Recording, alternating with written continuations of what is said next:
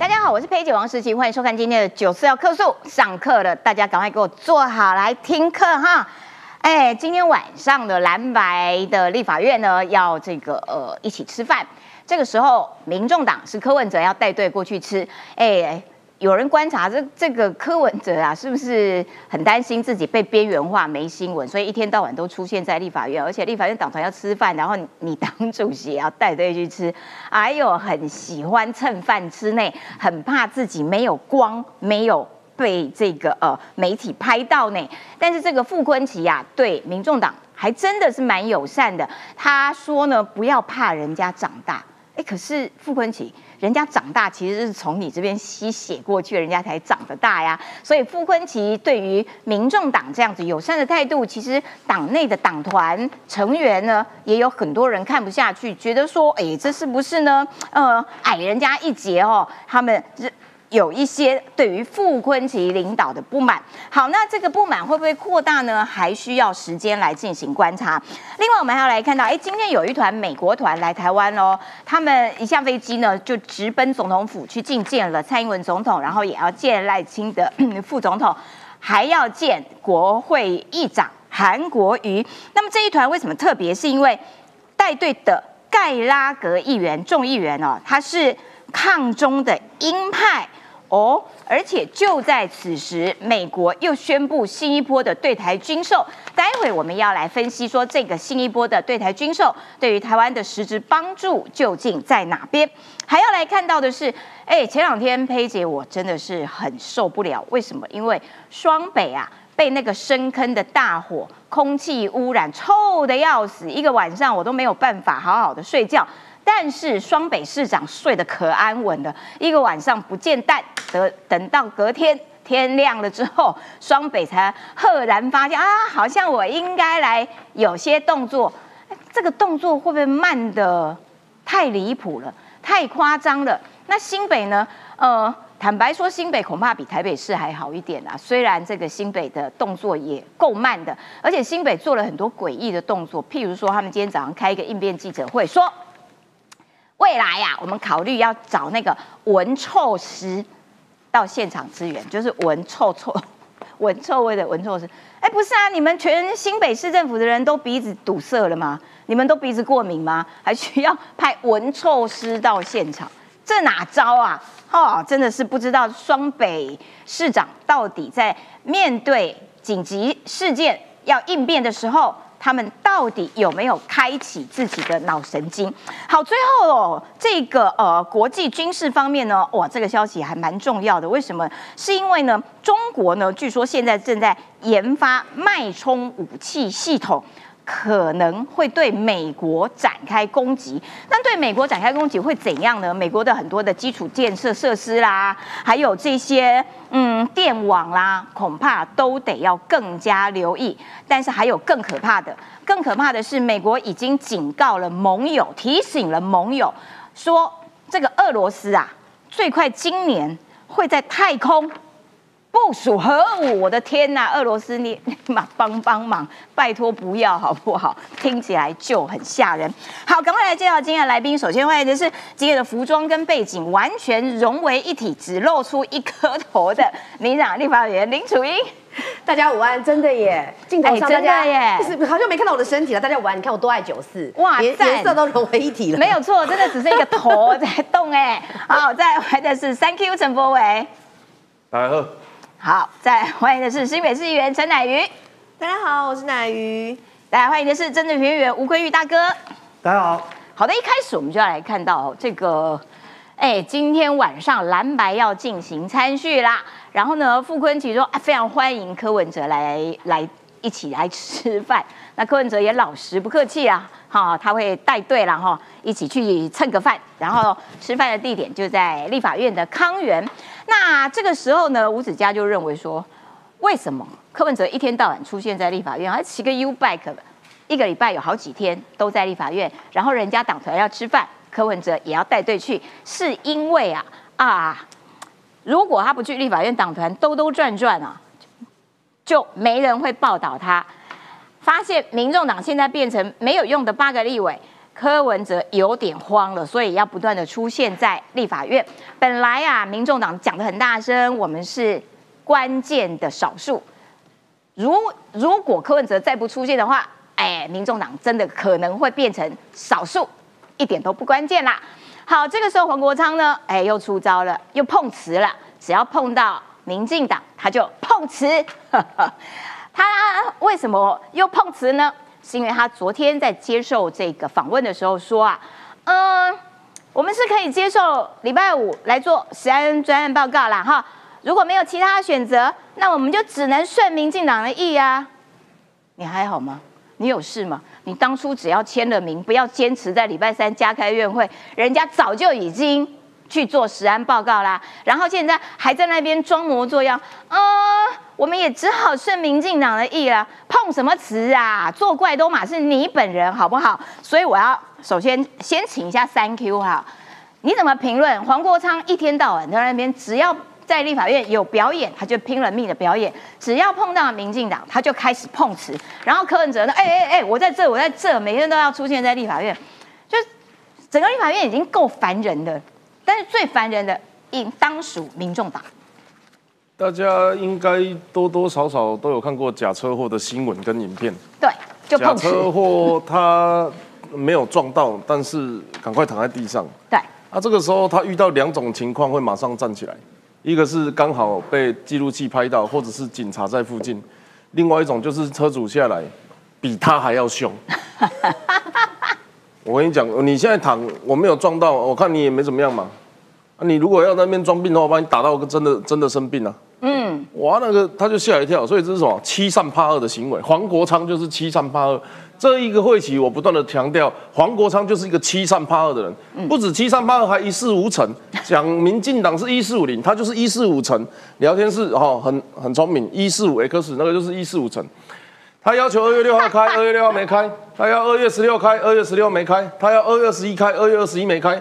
表示他希他开出来对民众党这个支持者希望兑现的三张证件支票都没有开，嗯，什么事情都做不了，嗯，他要么就是自己人缘不好，要么就是不会做事情。所以黄国昌本身在制造假车祸的过程里面，他其实一步一步一步的，你这个这个真的不是什么蓝绿或者谁的问题，他们连民众党的支持者最近也慢慢的开始有吗？这个要我吞哈？民众党的小草会啦，哎，民众党的组成有很多奇奇怪怪的，原则上就是蓝绿失意政客加上不知道怎么选的人，就全部一起集中到那边嘛。所以我们期待第三势力是比蓝绿还要好，结果这个很简单，那大家都不要说，一定是比蓝绿还要烂嘛。嗯，所以民众党的结合呃呃组成里面，当然会有一些正常的跟不正常的，而不正常的我们也不期待短时间会复活。但是正常的，他们慢慢会看嘛，因为黄国昌跟他们预期的不一样啊。你本来以为他要进去引领立法委员，引领蓝绿传统政客，然后引领时代潮流，结果引领到现在一事无成，又七善八恶，然后就被大家发现，就是这个这个就是假车祸行为。但是黄国昌真正声量一直起来，秀一直做，他真正威胁到谁？威胁到柯文哲嘛？对，没错。柯文哲突然那一天发现，哎。我选总统的人呢？可是我现在没总统当。可是黄国昌是选立委的人，哇！那我们黄国昌一天呢？黄国昌快要跟民众党画上等号了。过去对哈，哎，他是跳党的人呢，他多多少少会有一种老实力或是前实力的感觉吧？现在完全没有，完全没有。他就是民众党啊。对。那柯文哲当然会紧张，所以哎哎，那个有空哈，我就进立法院两天。那黄国昌他也在节目里面讲说。当初是他拜托柯文哲来的，然后柯文哲不来，党跟党团没有办法同步，我牺牲忍耐的呃呃委屈了很久，把黄国昌这段专访看完。然后，可是重点佩服。哎，我重点不是黄国昌要不要邀柯文哲去，是柯文哲决定要去嘛。嗯。柯文哲去是为了保山，不是保仓。哎，你看黄珊珊最近哪有声量？黄珊珊就坐在，你看黄珊珊这几天出现就是坐在黄国昌旁边而已啊。嗯。党团协商不是发两份？对对对，黄黄山也发一份，黄珊珊发一份要求韩国瑜召集协商，对，啊，黄国昌发一份要求大家半个小时、一个小时后来协商，对。黄国昌发的那一次，黄黄珊珊有去吗？没有。所以其实就是这样嘛，黄珊珊就是柯文哲拉抬起来的所谓的市府派嘛，那黄国昌就是加盟店嘛，啊，加盟店为了业绩，每天在店门口制造假车祸嘛，啊，然后直营店直营店的业绩比这个加盟店差，所以。柯文哲要出手保黄珊珊嘛。哦。虽然现在都还是雏形，好，现在目前为止就是大家都还在磨合当中。嗯。啊，可是磨合有两种啊，一种是越磨越顺利，一种是越磨越闹亏啊。嗯。所以民众党里面有这个状况，哎。还有一个人叫傅昆萁，嗯，傅昆萁又在干什么事情？干什么？为什么没事一下子又要跟民众党示出善意，一下子又要呃这个什么接受民众党的提案啊，然后国叫国民党自己撤案？你们去看哦，赖世宝其实最近这件事情，赖世宝其实是有跑出来讲的。他说第一个，他说啊，吴宗宪感到委屈了，或许有点委屈了。另外呢，他说啊，另外有三个立委感觉到我们没有提案，叫做矮人一截。确实，你是大党。那民进党有案，民众党有案，国民党没案，那很奇怪。那一般来讲，立法院有人提案，我们会提对案，不管你是哪个大的小的，嗯，好，只要你关心的，因为像我，我是只有一个人，啊，我关心的议题会提对案，嗯，那但是，哎，你国民党等于五十几个人对这件事情完全没有意见，哎，对，那他投给国民党，如果稍微了解立法院运作，因为我知道各个大学啦、政治系啊各方面的有一些议事规则的了解的，他们会觉得，嗯。啊，我支持国民党是因为他中华民国怎么样怎么样的有有历史有传统。但是国民党以民众党的意见为意见。对，国民党不提耶，所以赖世宝出来稍微稍微 complain 一下，哎，你根本没有必要做这个动作，这就表示什么？国民党也有派系嘛。对。所以傅昆萁在干嘛？他在连外面的人，也就是民众党，这个叫连外抗派系。嗯。因为傅昆萁是什么？傅昆萁是边缘人呐，不管是地理位置上，或者是。国民党的血统上，他都是边缘人呐，所以他要想办法进进军中央，挥军北部，然后获得声量。啊，可是他一进来，什么一下子又方中计划，我出了钱又不让我选啊，我要怎么样？我要当院长又变总招啊，弄了半天他就啊，算了啦。看起来民众党还可能比较可以信任一点，好，就是跟国民党 道德水准相比，所以现在在做的事情。傅昆萁叫做联外哦，联民众抗派系。那黄国昌叫做弱化柯文哲的声量啊，制造假车祸。啊，柯文哲呢，他进去进去立法院是在保黄黄珊珊，而不是保黄国昌。如果黄珊珊继续的往下走的话，他最后要保的就是他自己了。所以这一些小小的政治，现在哦。其实坦白讲是持平时间，可是，一一下子杨宝珍出来哭，一下子黄国昌在这种非常小的议题决定会议日期的这个东西里面去大做文章，然后傅昆萁一直不断的在跟民众党跳恰恰，在这种没什么没什么新新闻波澜的情况下，他们硬要做这些哦，反而会让人家跨破卡去，而且现在是小打小闹，可能半年一年后，他就会变成 真刀真枪。现在只是立法院刚开始而已，接下来那个真刀真枪杀的可猛了，所以黄国昌新的密码代号叫做七三八二。好，这个我要请立法员楚英来评论一下啦。哎，民党真的很倒霉，一天到晚被这个黄国昌搞这些假车祸碰瓷碰瓷，然后呢，明明他就这个党主席就不是立委，但是一天到晚在立法院碰得到他。他要，他是真的很怕、很担心被边缘哦。他当然很担心被边缘啊，但是我是建议啦，哈，今天晚上六点，蓝白与其哦去参叙，他们与其吃饭，不如开读书会。对，为什么？正确，因为他们连议事规则都搞不清楚，你们现在还有时间吃饭哦。拜托，认真念书好不好？而且念游戏规则好不好？而且要念周万来，周万来出好几本书。是对，不如就趁今天晚上六点，大概开个读书会三个小时啊。前面先读书，后面的话一最最后做一个周，请周万来周老师来一个随堂小考。拜托你们好不好？黄国昌在那边说，民众党团是礼拜五十安报告是为了呼应民进党。哎，我真的请你帮帮忙好不好？作秀很帅，但是如果你们把实安报告没收，然后还怪罪到民进党团，我觉得这真是太离谱了。我都要讲一下。我先拿出这个来，呃，应该是要对哪一集？先让我知道一下。我我我我正面的让大家看一下。现在我帮你拿。好，因为为什么你知道这个哈，真的是要截图，来给大家一个时间来截图一下，把它截下来。这个是。二月十九号，也就是当时韩国瑜召开的那个朝野协商，要变更整个议程，就是变成二十号要来实安报告，然后二十三号就是明天才要吃政总主执询的朝野协商。来，镜头往下，嗯，民进党、国民党傅昆萁、侯孟凯、侯孟凯、林思明、林思明签名了，民进党柯建明。吴思瑶、庄瑞雄签名了。对啊，院长韩国瑜、副院长江启臣都在现场啊，谁没签？黄国昌呢？请问是谁故意？我们就用结果论来讲，是谁故意不签？七三八很帅气的，直接哦，那个现场是这样，大家可以回去看直播，都有直播。他是怎么样？他是直接甩头走人。那是谁不让这张朝野协商能够成真？就七三八二，就七三八二啊！啊，你七三八二现在怪到我们民进党头上，我跟你说啦，有图有真相，我拜托今天所有看我们九四要客诉的人的好朋友们，把它截截截图，对然后丢到七三八二一四五叉七三八二的脸书或各个平台去问他。是你们不签，对啊签了实安报告，二十号就上场啊！你们现在睁眼说瞎话啊！你们现在是不读书到连自己的名字都认不得，上面没有黄国昌的名字，没有黄珊珊的名字，你们看不懂吗？对啊睁眼瞎话。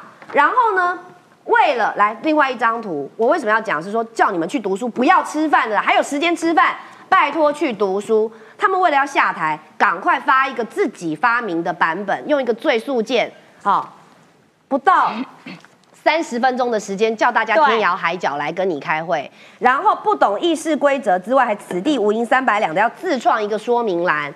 然后呢，明明食安最重要要邀集的单位是什么？就是卫环委员会的相关的委员同仁，他不约，约一些哦其他啊对，然后连单位都搞不清楚。然后呢，这是个正确的版本，这是，请问一下周万来老师啦，哈，把这个真正的正确的版本，这是好真正朝野协商的版本，相关的部门等等，这是正确版。我也请大家截图，就就就丢到这个七三八二的脸书上面。所以其实我只想讲一个啦，呃，柯文哲你也不用假惺惺的在那边，不管是什么骑脚踏车啦，还是坐公车啦，我觉得当立法委员最简单的，你就是你入门功课要学好。没错就像说你今天做一个上班族，你自己负责的这个。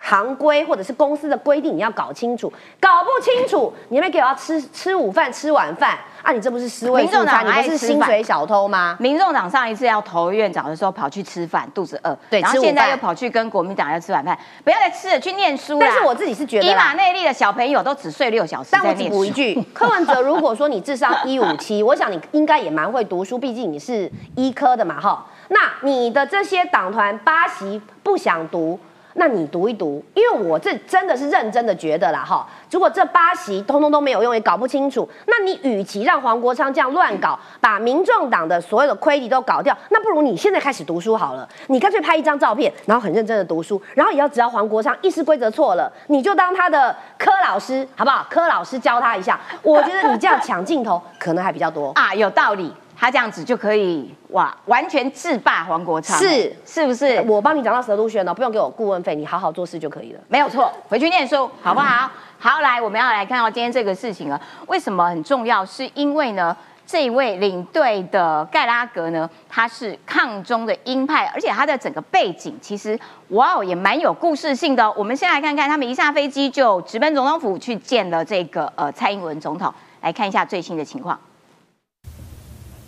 一见面就热情握手寒暄，总统蔡英文府内接见美国联邦众议院美中战略竞争特别委员会主席盖拉格，率领跨党派议员访问台湾。Uh, today, we've come as Democrats and Republicans to show our bipartisan support for this partnership, which, thanks to your leadership, I think is stronger and more rock solid than ever. 我要感谢美国政府及国会持续透过国防授权法等方式，协助台湾强化自我防卫的能力，捍卫民主自由，守护区域的和平。现在的台湾是全球民主和平重要的关键的角色，那么我们会持续的提升和各国的伙伴关系，积极的走向世界。早上五点半才抵达台湾，上午十点钟立刻直奔总统府，也再次强调捍卫民主自由。Not only being an incredible leader here in Taiwan, but really, and today, freedom is under attack from authoritarian aggression, uh, and we need to be more vigilant than ever. I, since I know you're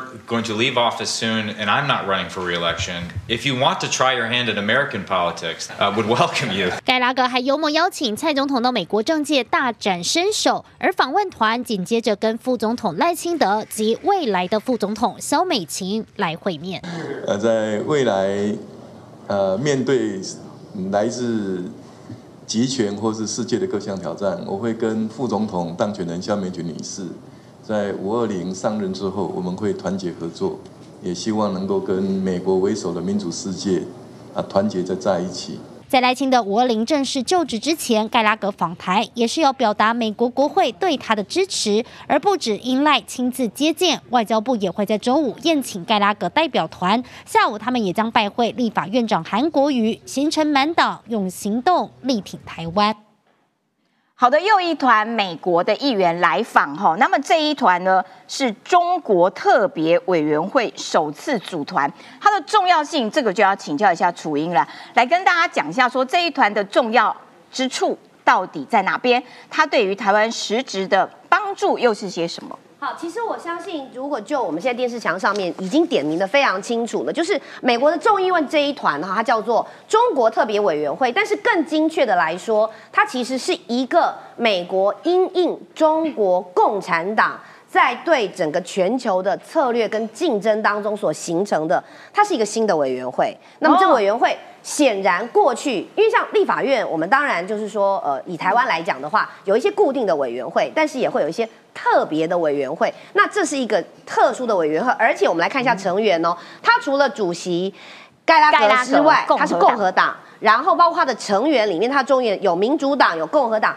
显然也就是说，在美国的两个主流的政党当中，他们都关注到中国的问题。那它之所以重要，原因是我想前几天大家都在讨论，包括今天还在讨论的，有关于就是。中国哈来到了我们限制海域、禁制海域当中的这样的一个所谓快艇，是不是入侵我们的台湾的海域？我要讲的是，过去中国可能只是用军事的行为或行动，不断的在我们的所谓的呃台湾海峡的上空啊，或者是整个台湾的领空来做一些侵呃入侵我们主权、步步逼近温水煮青蛙的行为。但是现在其实美国也在关注到是说。台湾所面临的状况是，中国不是只有在军事武力上面的文攻武赫，不是只有在经济上面给台湾穿小鞋，其实是在整体连我们现在所面临的这种所水域的安全是直接亲门踏户了。对，所以这也是为什么其实 A I T 哦，他也直接发了声明说，二十二号到二十四号的这个访问团是台湾资深领导人、跟民间人士，还有跟台美关系、跟区域安全、经济。经济投资等等共同利益，所以他见了现在的小英总统，见了我们未来五二零之后的总统当选人，也就是我们的赖清德总统跟副总统萧美琴。嗯，那这个言下之意就是说，不论当然我们刚刚一直聊到说台湾的状况，现在等于共。国会很乱，三党不过半，有可能很多的事情，比如说可以好好处理的，本本来二十号就可以的实案报告，有人从中作梗，要没收或者是要作秀啊，这个一四五乘七七三八二，哈，故意要去作秀，让它被没收，然后。去作秀延长这个议题，可是其实，在国际要看的是什么？包括德国的媒体都讲了，赖清德他接下来是面临最严格考验的国际政治的一个状况。德国媒体这样子说的，哎，是是德国媒体直接这样讲。所以对于国际社会来讲，呃，我们现在的整体的状况是，人家比我们还担心，就怕一个不小心，中国的这种所谓呃故意的挑衅。或者是制造既定事实，比如说他现在就告诉你说，呃，M 五零三，或者是水域等等，他一步一步一步的让你变成既成事实。那么在国际社会上面就会觉得说，哦，难道台湾也要跟中国又靠在一起了吗？嗯，因为现在的选举结果确实，国际社会也要赶快来确认一下，说，哦，总统选完好，一样是小英路线，选对的人走对的路，我们持续成为世界的台湾。可是，在立法院当中，包括这里，其实我还蛮开心的是，韩国瑜院长至少有跟他们见面。对对对。那么，在这个部分，我当然也期望的是，韩国院长能够呃了解台湾真正人民的心声，然后也正确的传达这个正确的讯息。所以，我认为这一个所谓共和两党一起所组的中国事务的特别委员会，是很正确的、明白的。来看台湾在地的声音，没错，而且也希望韩国瑜院长能够更，呃，亲身的了解到我们的国际盟友对于台湾的支持的力道，然后呢，让这个韩国瑜能够知道说啊，其实中国是其中的一个国家，但是我们台湾广交的其他朋友，其实对我们的这个支持和这个这个战虾其实更重要。然后这个盖拉格很可爱哦，他在总统府致辞的时候说：“哎，想挖角我们小英呐，哇，难嘞啦！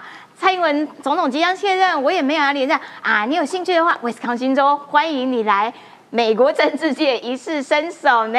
哎呦，知道蔡英文很厉害，所以跑想想说借机会来给我们挖角。”不过蔡英文的处理外交还真的是蛮一把照的哈，他卸任之后是不是可以在外交上面帮台湾中华民国多做更多？哎，蛮令人期待的。好啦，接下来我要请坤玉哥上来了。在此同时，哎，美国批准了二十三亿元对台湾的军售。好，那在这个时机点对台军售，它的内容项目对于台湾来说，重点是什么？哦，它的重点就是说它。传给我们，它卖给我们的东西是叫先进战术数据链，那系统升级计划及相关设备，好难懂哦。它叫跨域解决方案 CDS，然后全球卫星定位系统 GPS，这个大家懂。好，接收器、通讯设备、需求分析、工程技术服务，好，呃，它大概就是七千五百万美金，好，算起来大概就是二十三亿。他要跟我们合作这，可是这些我们本来就就有啊，很厉害啊，那个。那个我们都是有的是民规的啊，有的是不同系统的。那重点在 CDS 这个东西，CDS 是什么东西呢？CDS 它是一套叫做解决方案，就是我们在做电脑是，就是做我们在电脑卖电脑的时候啊，好，那个有一种叫做卖 equipment，然后有一种是叫卖 solution。那像比如说我卖一台那这个笔记型电脑给你，那叫。设备，嗯，可是我笔记型电脑有帮你灌软体啊，有帮你做设计，你公司的需求啊，啊，还有一些软体都灌在里面，那个叫什么？这叫 solution，好，就解决方案。所以 CDS 它是一套解决方案，它在针对什么东西？它叫跨域解决方案。所谓的跨域，就是说我们现在各个不同的电脑系统间，比如说台军跟美军之间，它的通讯那结构，或者它的数据，呃，或者它的档案、应用程式、软体。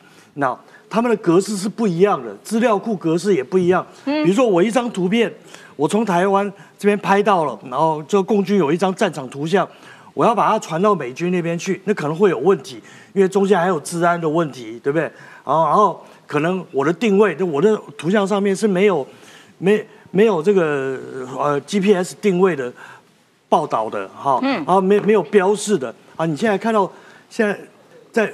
电视上面拍摄的那个乌克兰啊无人机有没有？嗯嗯，拍到了那个俄军的画面，上面是不是都有一个俄罗斯的国旗？每一个人，那每一个车子上面都会出现一些小小的。好，这个就是有标志的。哦，了解。那比如说台湾，台湾可能每一个技术，可是美军现在的技术可能已经到这边了。那么这些东西呢，然后双方就就通联，上面会有问题。那个战场情报的。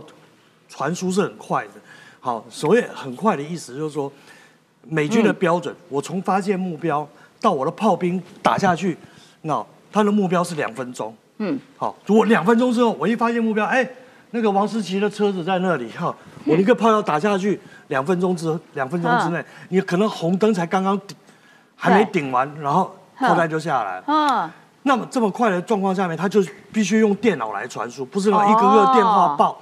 好，那么所以美军这个只是我们美军现在一直很担心台湾的叫做 C4ISR，就整个指挥通联的系统跟情报分享的系统，它必须在乌克兰战争经验中间，美军最乌克兰最大的帮助，它其实是情报分享。比如我空中看了，我卫星看到的，我战斗机看到了，或我什么啊这种各种侦监设备看到的东西，我马上要传给一线的台军。那如果照现在的通联记录，我可能。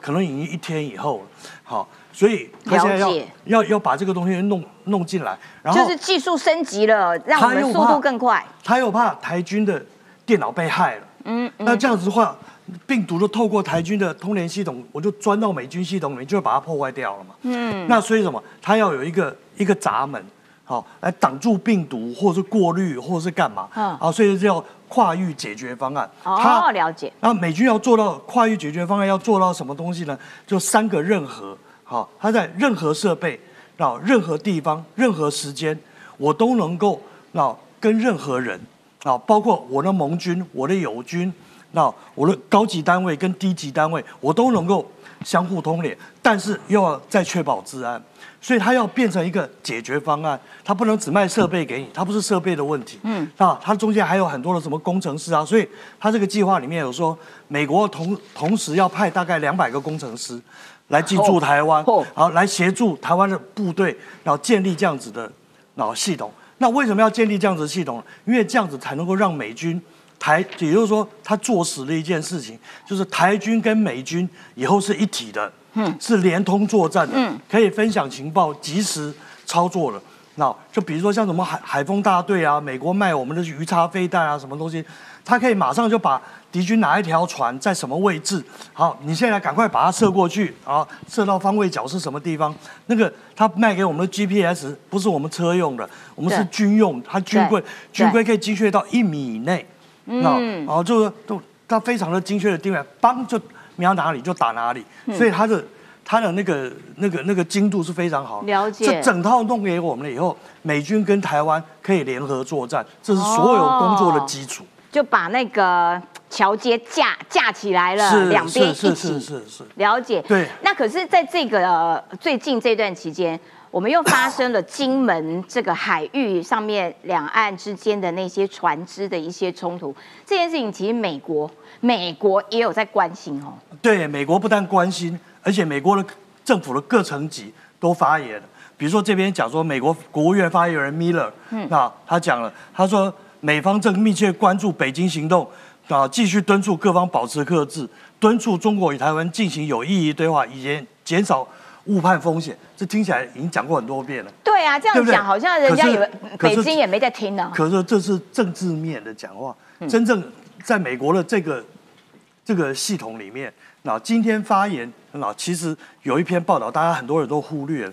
那那个是美国海岸防卫队的司令，好，那那讲话了，是一个女生啊，她讲话，她说这个事情呢，那这个中国对于灰色地带的挑衅啊，是那在全世界各地不停的上演，嗯，好，而且近年来越有越来越多的趋势，嗯，所以美国海岸防卫队也跟各个盟友，好，那展开了广泛的合作。美国防卫队、海岸防卫队哦，啊，你听听起来是只防卫美国海岸？No，那他派了船舰，那 他也防卫其他国家的所有自由时间的、自由世界的海岸线、海路、海运线，他都防卫。所以他也跟日本、跟菲律宾展开了广泛的合作。他派了海岸防卫队，呃，去年就派了两条船。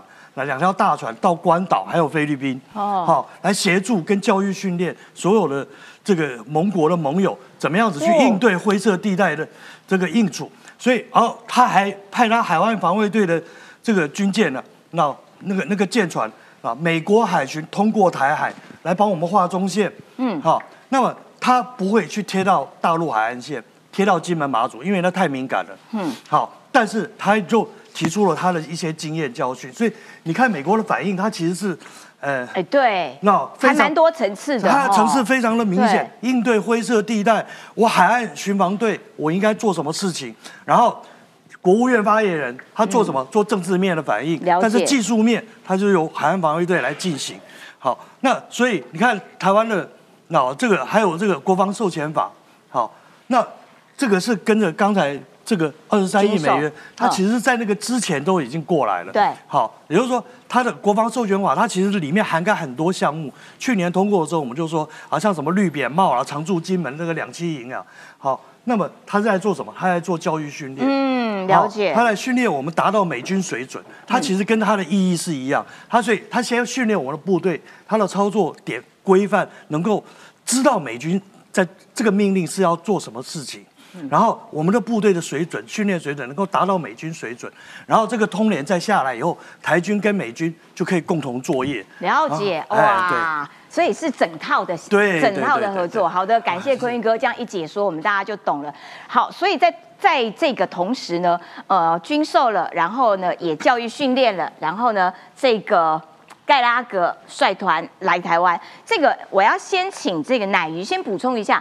我刚刚提到盖拉格，他的背景其实还蛮有故事性的。他以前也是个军人哦。对，我要跟大家来用一分钟的时间来认识一下盖拉格是谁？他是谁？哈，盖拉格快要生日了。三月三号要生日了哈，生日快乐！三月三号才满四十岁的一个三十九点九岁的一个非常帅的年轻人，好年轻哦，很年轻，而且呢，这个年轻人哦，双鱼座，三月三号双鱼座，我觉得最喜欢双鱼座的男生，我老公也是双鱼座的。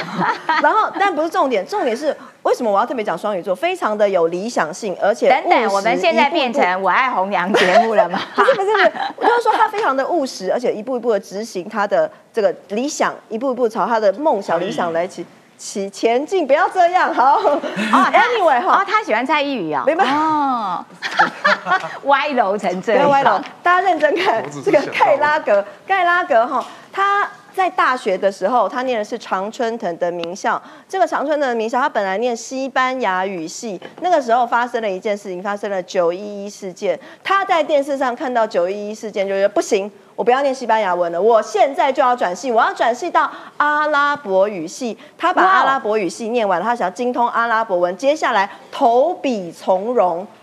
他不念书了，他不不继续念了，他去当兵，他去当兵从军，从军之后他还加入了海军陆战队。天哪，我的妈呀，我的妈，太强了，太强了！而且呢，他在海军陆战队的服役的期间，两度派到伊拉克去，到了最前线。然后呢，他在海军陆陆战队两度被派到伊拉克前线的这个同时，同一时间还在这个服役期间，然后还派到伊拉克的同一时间。他还去念了两个硕士，哦天哪，天哪，根本学霸吧？他哈在这个呃，我看一下什么学校，国家情报大学哈，这个美国的 National Intelligence University 国家情报大学跟乔治城大学念了两个硕士，双硕士也就算了，还有更厉害的，他双硕士念完之后，双硕士念完之后，觉得他觉得还不够，内心还有一点点空虚。接下来乔治城大学有一个博士学位叫做国际关系。觉得好像也有兴趣，我也来念一下好了。结果呢，他就是再去念了一个博士，在服役期间呢，服役期间还去伊拉克两次，念了两个硕士，还多 念了一个博士，乔治城大学的国际关系的博士，这样子的学霸。接下来呢，他。我可以看到，他在这个美国的议会里面呢，不仅是美中战略竞争特别委员会的主席，而且呢，非常的支持台湾，挺台抗中也就算了。他的日常生活做了什么事情呢？他日常生活平常都会参加这个路跑的活动啊，而且呢，他还获得了美国国会跑得最快的男人。为什么？他到底跑得有多快？真的，的非常的有趣，真的，真的，我都我都被他圈粉了，我被他圈粉了。他哦，他。对他连续六年都是国会组国会议员这个参加这个路跑活动的冠军。然后呢，我觉得最夸张的国会也有睡得最久的男人，最会爬树的男人。对，哦，他们两个可以比一下。而而且其实膝盖走路。没有这个这个这一位这个盖拉格议员，其实盖拉格主席我觉得非常的感动。有一件事，他现在来台湾，对不对？其实他去年二月份的时候，一样是在他的生日的前夕，哈。二月份的时候，他其实也曾经来过台湾。哦，你知道吗？你不知道为什么？你不知道，因为他是秘密的来到台湾，他没有告诉别人。为什么他不要？为什么要秘密？因为。之前不久前哈，我印象非常的深刻，因为在他来台湾之前不久前才发生了裴洛西来到台湾，然后呢引发了这个中国中共共产党不爽，有没有？大对他为了避免这样子的事情，他想的非常的缜密，非常的细心，了解。他秘密的来台湾造访，因为为什么呢？他对台湾对国际关系对于台湾非常的支持台湾，所以我觉得他这么心思缜密，然后。这个双鱼座男人真的是非常的优秀，也让人觉得非常的感动。好好笑，我觉得我们的聊天室真的很有创意。我们台湾有绕跑最快的男人黄国昌，干嘛讲哈？来，我们要来看这个事情哦。双北都受到了很多民众都受到影响。我本人也受到影响，非常火大，怒气冲天，是不是？我们连万华还是闻得好清楚，气死我了！而且我们一开始邻居都以为是烧焦，谁家都是以为自你知道，先怀疑自己的邻居。我为什么会知道？是因为我那时候下午不在不在家嘛。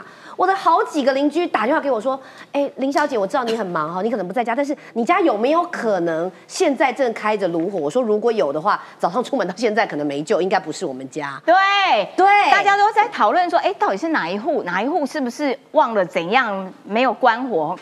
搞半天，我跟你讲，那从那天傍晚开始就开始臭臭臭臭，因为我住文山，他住万华，臭的不得了。这个也要请奶鱼上来。然后呢，臭臭了这么久之后呢，整个晚上哦，双北市长刚刚没他的事呢，我就看到我们那一区的议员啊，简书培啊、阿苗忙的哦，焦头烂额，一直在那边发简讯。我也很忙，对对对，新北的部分啊，奶月忙的要怎么样？在那边通知啊，什么等等的。啊，双北市长都刚刚睡很稳呢，这到底发生什么事情？哦，这一件事情，这一场深坑的大火烧出来了全民的共识，而且是不分蓝绿的全民共识，不分蓝绿都在想一个问题，这个问题叫做：哎，请问一下侯市长，或者是哦隔壁的台北市的蒋市长，请问你是一四五乘七三八二吗？因为。在这个事情发生的当下哦，这个深坑大火，因为我就是在地的议员嘛，新店深坑石定平林未来，这是我的选区。我在发生的当下，其实我也来到了现场。这个火呢，是从下午两点开始烧的哈，到了四点左右，非常的严重，浓烟密布。到了五六点的时候，火势稍微的控制了下来。但是现场评估，哇，这边有非常多的锂电池哈，电锂电池有七千多颗，一颗一颗上把它们烧完，不然会引发爆炸，所以要把它们都烧完。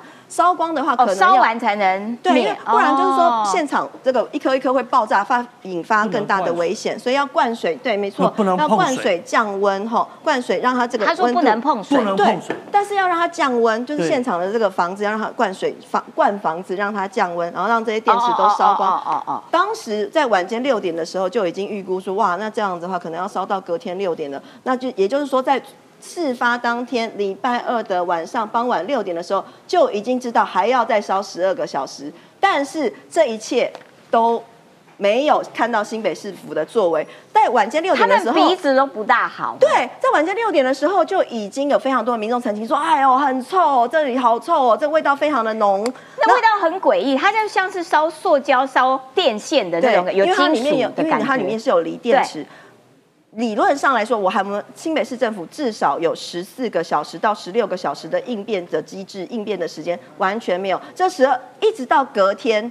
都没有任何的通报给民众，他们说哦有啊，我们有通报，通报给内部啊，我通报给内部官员干嘛？附近的民众，我跟你说，新店的民众也想说，是不是我家巷子口发生了什么事情？是不是我家巷子口失火了？甚至呢，我昨天遇到一个住三重的新北市的三重，有够远了吧？哈，三重的民众也问说，他一开始也以为是他家巷子口失火了，没有，在深坑深坑，因为当时那个风向哈，风向的关系。吹东风，所以呢，在下风处，因为那天我一第一时间就到了现场，虽先虽然现场我们的闻到现场的气味反而没有那么浓，因为全部都是顺着风吼吹到了下风处，下风处从呃新店市的市区、中永和，还有木栅文山区，我们志玲姐姐木栅文山区、中正万华区都闻得到，甚至最远三重也都闻到了这个臭臭的味道，但是就是有人没闻到。谁没闻到？我们现场这个环保局的同仁，他们其实也同时透过微型感测器在监控，监控什么呢？空气中的悬浮微粒 PM 二点五跟 PM 十，的确 PM 二点五跟 PM 十一有一度在下午的时候有很高，但是到了晚间，当天礼拜二晚间九点的时候，已经趋的趋到低的程度了，在这个呃合理的范围，但是那个味道还是很臭，闻久了哈。那个 PM 十哈，PM 十是颗粒比较大，身上黑黑脏脏的。我那天回家之后，全部头发、鼻孔哦抠一抠，里面还抠出那个黑黑的东西，身上也是啊，都脏脏的。那个东西哈，闻久了，我到我老我要老实说，我到现在还觉得有点头晕。那事实上呢，今天早上已经过了两天了哈。昨天当然侯友谊有去现场了，今天早上我去现场送这个 N 九五的口罩，因为现场我我当天就发现很多的义警啊、义消，他们是没有戴着。口罩的，他们没有这个这个物资，那我就想说啊，那附近的居民啊，大家都这个反应很大啊，大家都觉得说真的臭臭，还有民众就说他赶快搬家，就是先去住个饭店住一晚，带小朋友去住饭店住一晚，然后我就想说，那我先送口罩去应急好了，没有想到，没有毒啊，我就刚好遇到侯市长，是真的刚好巧遇的，侯市长我就说哦，我今天来送这个 N 九五口罩给这些义消人员还有附近的居民，我是好意耶，然后他说啊，不用啦，不用啦。我我发誓，这跟他讲，不用不用，我们有验的，那个没有毒，不是有没有毒的问题。我我没有说我被毒死了，我也没有说我就是我中毒了，但是那个味道闻了真的不舒服，有多不舒服？我讲一个例子给大家听哦，就是说在这个事发的当天，礼拜二下午两点是开始失火的嘛。当天有一个老先生住在附近，有一个阿公，他住在附近，他本来就有慢性病，就有肺部的疾病，他没有接到任何的通报或通知，跟他提醒示警、提醒示警，通通都没有，没有人告诉他。我我想，我们现场很多新闻工作者楚英姐姐以前也是这个主播，以前我们也常常在新闻台播报的时候，最新消息带您插播一下，就是什么发生了什么大火，然后提醒民众注意安全，有没有？主播我们很常做这种事情，有没有？甚至说新闻有跑马灯吧，哈，以前我是记者啊，写干稿写个跑马灯有没有？以前都很常发生，为什么新北是这么简单的事情做不到？刚我讲到这个深坑的老先生，当天。感觉好像有点喘，他本来就有犯心病，结果到了隔天，隔天礼拜三的早上八点多，真的是喘不过气，紧急送医，八点半送到了医院，十点的时候就插管病危了，到现在还在加护病房。如果事情发生的第一时间，我们的新北市政府有一点作为，不是透过我们这些第一线的议员、第一线的里长、第一线的居民自力救济的话，今天。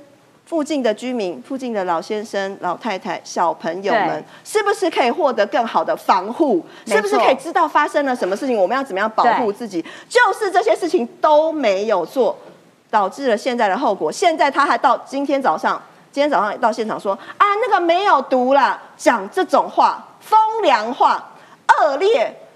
我帮我帮大家 Google 好了哈，这个从新北市政府。走路走到现在这个深坑的北深路三段，也只要走四个小时，四个小时。但是侯友谊在事情发生之后十六个小时才来到了现场，十六个小时，四个小时的四倍。我不知道他在忙什么，因为在事发的当时，我马上就到了现场。嗯，现场就只有我一个这个民意代表，一个他是在家睡昏头，我不知道。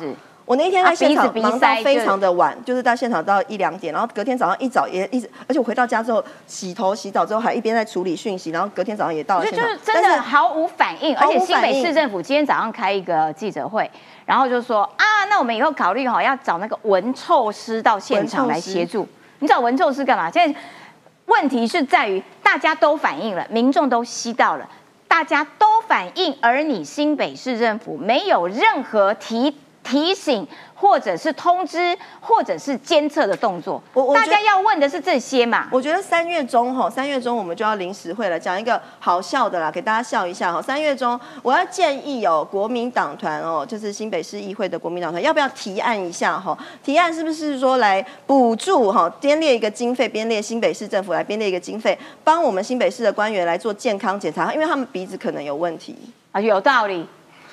但是玩笑话了哈，嗅觉部分，因为现场真的是闻到了非常臭的臭味。但我现场其实也有环保局的人员，我们可以理解，就是说哦，那这个悬浮微粒它其实是有数值是可以看到的。可是真的那样的这个臭味影响到真的有民众受到了影响，生命的健康安全都受到了影响。所以现在新北要罢免侯友谊这件事情，到底现在进度到哪边了？侯友谊会会惊吗？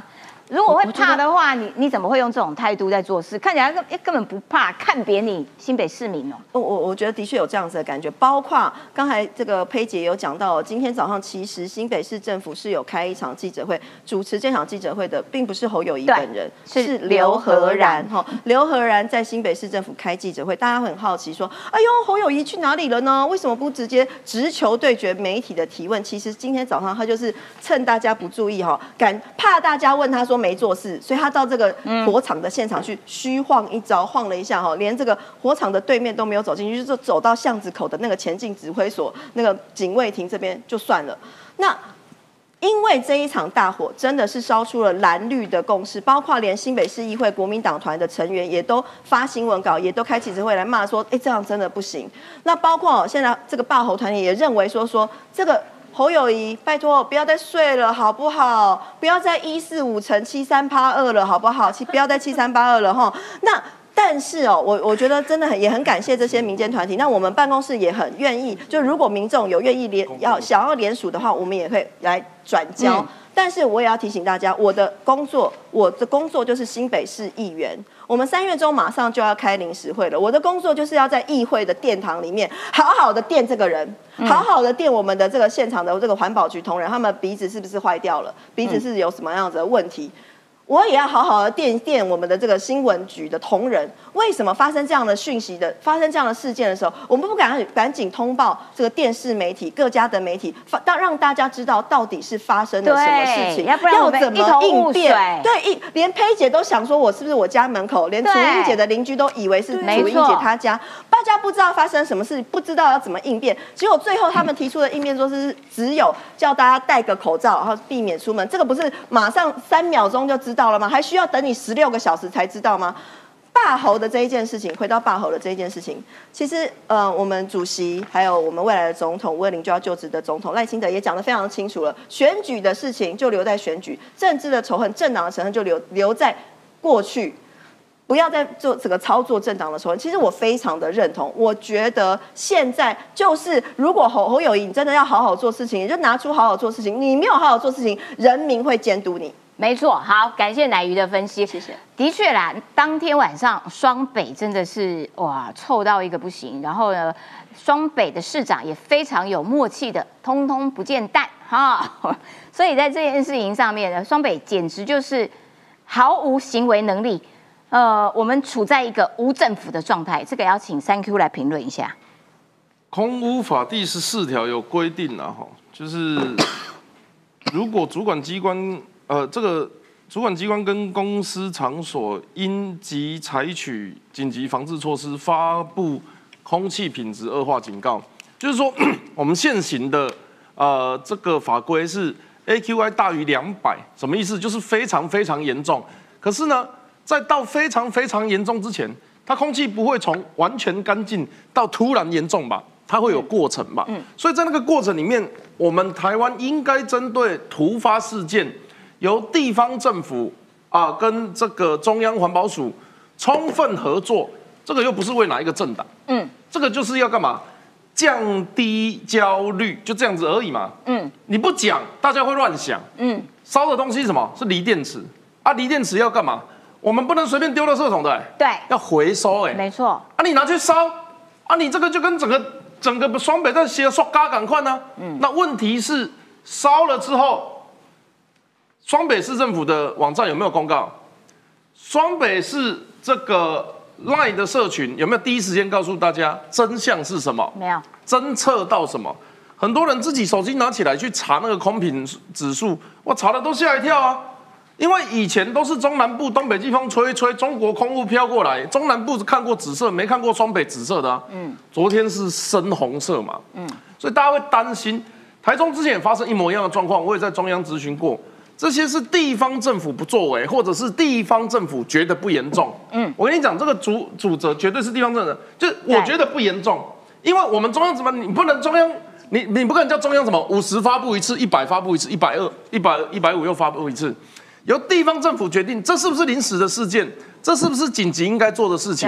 应要不要跟大家讲？嗯，所以这个就是双北市政府不作为啊，不作为的原因是什么？不想让大家知道他们有没有救救火？有，绝对有救。消防弟兄很辛苦，有没有去关心这一切啊？去医院送呃，这个昨天有好，我我不确定。昨天有我有听人家说急诊室有在挂，有人去急诊，有去挂急诊。你看这这些都不清楚嘛？啊，不清楚以讹传讹。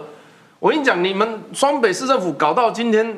如果有其他政党的人去攻击你们，那也是你们自找的，因为你们的数字不清楚嘛。对，对不对？你你们急诊室急诊室的挂号数量没有比往日多，嗯，然后呃，空瓶的数量没有比往日多，有没有小孩子在户外教学之后啊回家说鼻子感到不适的？这些都不清楚，不清楚自然就会有大家质疑的空间。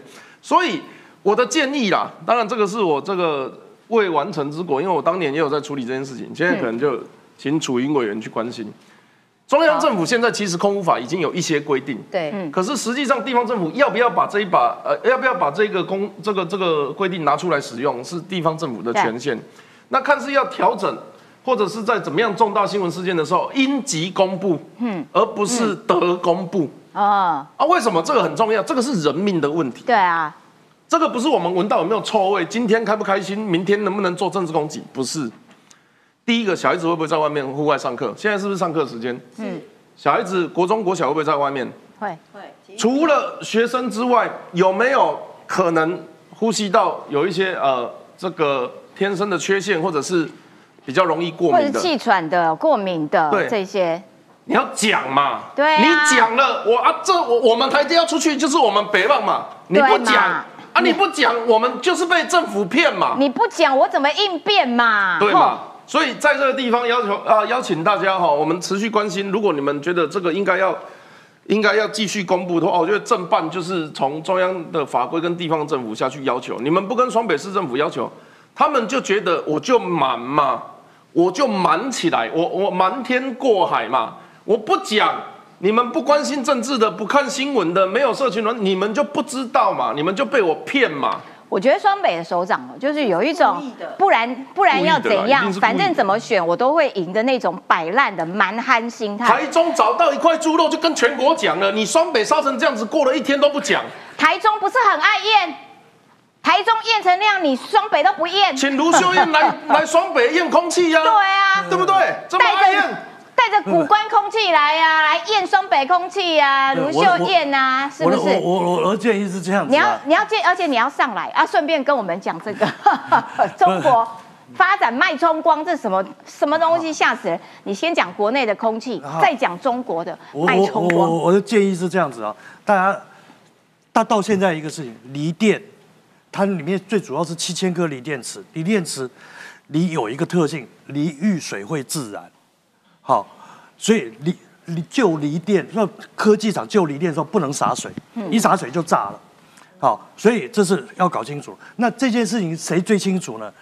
新竹竹科有一个联电的消防队，曹先生当年成立的，他是烧了十亿的那那个联瑞的电子厂，然后痛定思痛，他又花了十亿成立一个最专业的化学灾变消防队。所以我建议大家关心这件事情的时候，去问联电消防队，碰到像这种锂电池要怎么救。好，这是第一个。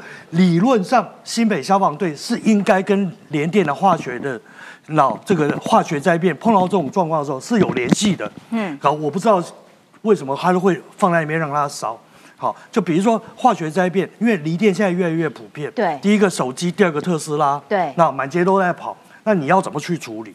好，这第一个事情。第二个事情，那锂电燃烧了以后会产生何种有毒物质？对对你也去问他。那有的时候，这个环保署毒管处他爱讲不讲，他有时候怕出事，那他就他就很讲得很保守。但是你去问联电消防队，嗯他们是最专业的人员。嗯好，我这个这是第一个。然后这个这个呃这个消防队的哎消防队的事情啊，这个这个这个我们就把它处理掉而。中国在研发，好我刚刚讲脉冲光，对不起，我没对，有要做脉冲美容，光是美容用的 哈。对啊，我讲错了，脉冲武器啊，对，是脉冲武器，不是脉冲光哦。哎，对对对，大家 习惯了理解。大家会讲到这件事情呢，其实是它的来源是呃是是另外一个事情。那就是这个事情，其实在去年就有人讲了，但是今年因为美国情报委员会那说俄国可能会部署核武。好，会在太空部署核武。哎真那后面假的事好可怕但然后后来就大家就分析，又有研究或各种彭博社啊报道下来，就分析说，哎，其实中国也有啊。那哦中国中国不只是核武，那是脉冲武器。嗯然后说他因为美国指控的俄罗斯是在太空部署那核武，那其实他的意思是说，在太空部署核武，我就在太空炸一个核弹有什么意义呢？那它其实是要炸卫星。好，那哦我把所有的卫星通通炸掉，这是一种。第二个哦，它是用那电磁波那有波，很多都失灵了啊。对，地球它电磁波要扩散范围，也就是说，假设说，那，我核武的爆炸范围只有这个荧幕那么大，那电磁波它因为核武爆炸所产生的电磁波的扩散范围跟影响范围，它要伽马射线啊，什么东西，嗯。这样，然后空气中啊氧跟氮的粒子会互相撞击，那一个撞一个，一个撞一个出去，它的影响范围跟跟冲击范围会大概跟我们那个屋子一样大。哦呦喂啊，所以它只要在美国的上空，好、就是大概三十公里的地方，嗯，那爆一颗十万吨级的核弹，好、十万吨级，啊、大家可能没概念，没概念。丢在广岛的是两万吨，哦它就是五个，哇，很大呢。没有很大，在核武来说，你看随便一个核弹威力啦，威力，然后随便美国一个核弹都是千万吨级、百万吨级，所以十万吨不算大。可是，在三十公里高空这样啪爆一个东西的时候，它就会使得所有整个天上大概现在有全世界有七千八百颗卫星，三分之二失效。天哪！然后，然后美国整个的地面，那因为它打打到电里了，它造成电磁波，嗯，快速一秒钟这样子，那像雷暴一样，像我们电图有没有？嗯，有时候打一个雷，然后叭一下，我们电脑就报销了。对，那就叫电图。类似这种东西，它会造成什么的事情呢？它会造成那美国所有的大城市，还有所有人的电脑，好，通信线路，所有东西全部都毁掉。掉。完了，我们人。我们所有的现代人全部都依赖这个东西的时候，好，甚至你连开了车子，你假如是电动车，现在都用行车电脑啊，有可能会发生这种事吗？他们？然后他们都预估过说，美国美国三分之二的城市，不不二分之一的城市，那它就会被这样子瘫痪掉。所以这个事情在美国已经已经提醒了美国的情报委员会里面已经提醒了十几年。那在去年的报告里面，他就说美。中国研发三种脉冲武器，那可以可以让美东百分之九十的人会在一年内死亡。为什么？那他就在讲这个，我所有的城市机能全部都毁了，我的卡车也不能动了，我的汽车也不能动了，人不能出门了，通讯也没有了，所有东西全部回到原始社会。所有的物流现在都依赖电脑。好，没有电脑，没有条码，我什么东西都出不去，我也不能买东西。好，那就会造成什么？造成大多数人没有办法生活，所以他就会认为说，那中国在研发这些脉冲武器，如果中国也在太空部署，然后或者是在太空丢这种，啊类似核弹或是高的这种高能武器或者脉冲武器对付美国的话，那会造成美国很大的伤害。但是有提醒了，应该也会想方设法去阻止中国。其实美国也有。好啊！美国其实研究的更透彻啊，美国人也常常在干这种事情啊啊！但是美国现在的问题是说，这种东武器如果出来，不论是中国还是俄俄罗斯，那 他研究出来了以后，嗯，美国是没有东西去反制的，啊啊！所以美国只能够做相互保证毁灭，跟原子弹一样，嗯，啊，我你弄我，我弄你啊，可是这个东西就会。变成说我没有东西反正反制的时候，他就会让美国人感到非常的焦虑。了解哦，哎呦，说感谢这个大哥的这个这个这个解说啦，只是刚。讲到内容有点吓到我，说所以美国现在没办法反制哎，所以会不会有一天大家发了疯之后，就突然发现糟糕，我们地球毁灭，对，世界毁灭了，会这样吗？拜托不要好不好？很可怕。好啦，感谢各位的收看，也感谢瓦萨比哈，瓦萨比今天有岛内三百块要给我们大家喝杯咖啡，非常感谢你。好，时间已经超过了，明天同一个时间，拜拜。